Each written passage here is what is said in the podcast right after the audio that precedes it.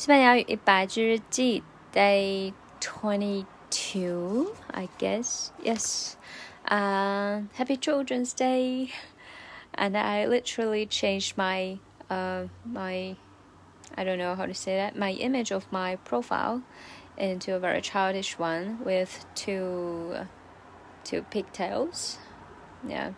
Um, well, get back to what we learned today. Um, so we learned uh, if you are going to buy something and and you're going to pay, uh, do the payment at the counter, and you might be asked, uh, cash or card. So in Spanish we would say, uh, con tarjeta o en efectivo. Con tarjeta, tarjeta, con tarjeta means uh, pay by cash. Uh, oh no, sorry, pay by uh, by by card, credit card, 刷卡 or debit card. Uh, or means or. And efectivo means pay by cash. Yeah, efectivo is it it it looks very similar with effective in English. So maybe cash is always the most effective payment, I guess. That's why maybe effectivo and effectivo. So uh, as a customer, you can say con con tarjeta por favor, which means I would like to pay in card, please. Uh, also, you can say con tarjeta por favor so you're saying it in a very cute way, I guess. And if you want to pay pay by cash, you can say en efectivo, por favor, or in a cute way, you can say mm, en efectivo, por favor, en efectivo, por favor.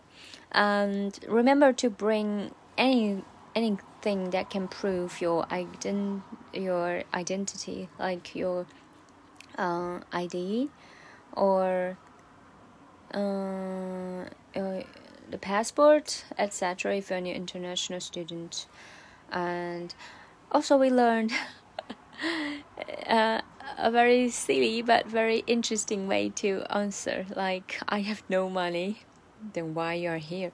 Well, I have no money in Spanish. You can say um, no tengo uh, pasta. Pasta means pasta, yeah, something you can eat. Uh, and no means don't. Uh, means I have, so I don't have money. Money means uh, so here we can use pasta or uh, pavo. Pavo means turkey. Pavo. No tengo pavo or no tengo pasta.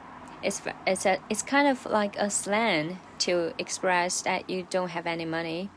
Um, it's usually used among a young person, I guess, according to the teacher, of course. And the, the actual way is actually mm, no tengo dinero, dinero, yeah.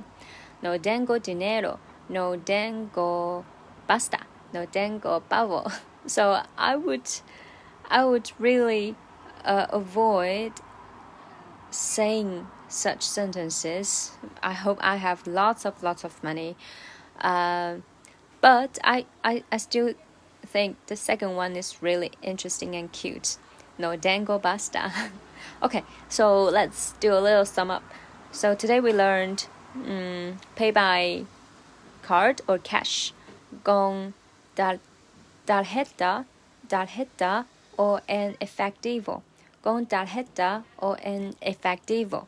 So you can answer like con tarjeta, por favor, con tarjeta, por favor. Or you can say uh, en efectivo, por favor, en efectivo, por favor. And also you can answer like no tengo pasta, no tengo pavo, or no tengo dinero.